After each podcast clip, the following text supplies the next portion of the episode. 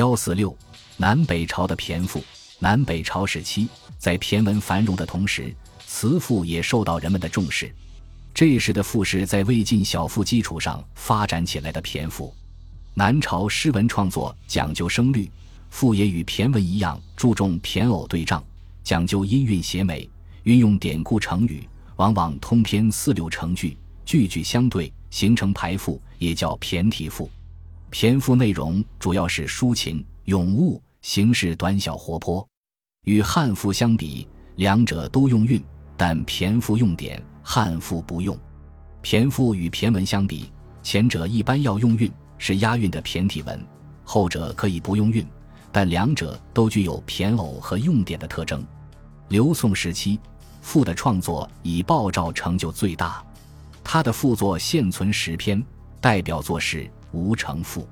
吴城即广陵城，在今江苏扬州。自汉而立魏晋，是东南地区一座繁华的城市。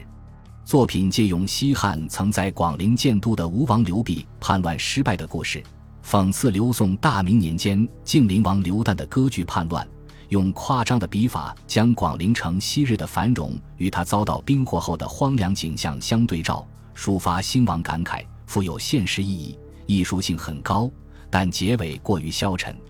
与鲍氏同时代的谢惠莲和谢庄，分别撰有《雪赋》和《岳赋》，是写景咏物小赋的名篇。梁代姜嫣早年在赋作上很有成就，其著名的抒情小赋《恨赋》和《别赋》都是典型的骈赋，样式与一般骈文相近，区别仅在于用韵以及偶用词赋中常见的“惜”字。二赋把人生普遍存在的死亡之恨与离别之情，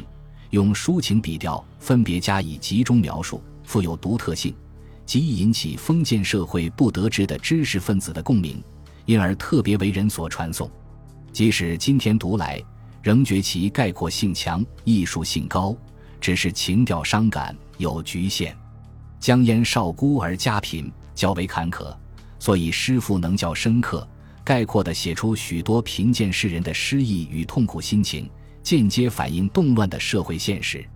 但他晚年高官厚禄，生活环境起了变化，缺乏创作激情，写不出好作品，使云烟晚年才思微退，时人为之才尽。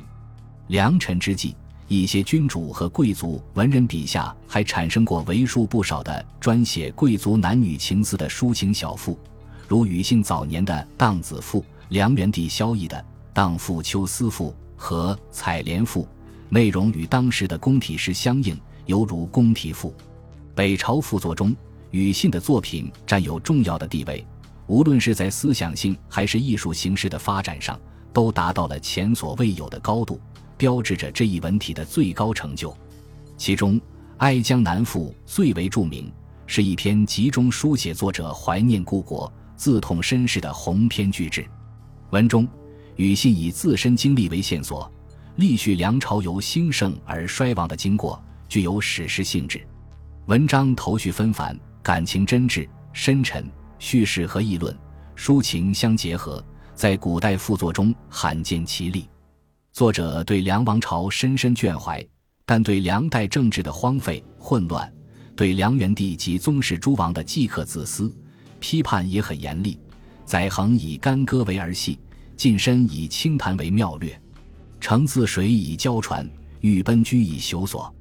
小人则将及水火，君子则方成元赫。叙述江陵被西魏攻破后，百姓惨遭掳掠，尤为感人。冤霜下陵，奋泉秋沸，城崩起复之哭，竹染香妃之泪，逢父落之陆机，见离家之亡惨。莫不闻龙水而掩泣，向关山而长叹。全文对仗工整，用典繁密，给人们提供了丰富的历史联想，技巧高超，风格厚重，把丰富而复杂的内容生动地表达出来，是南北朝篇幅的压轴之作。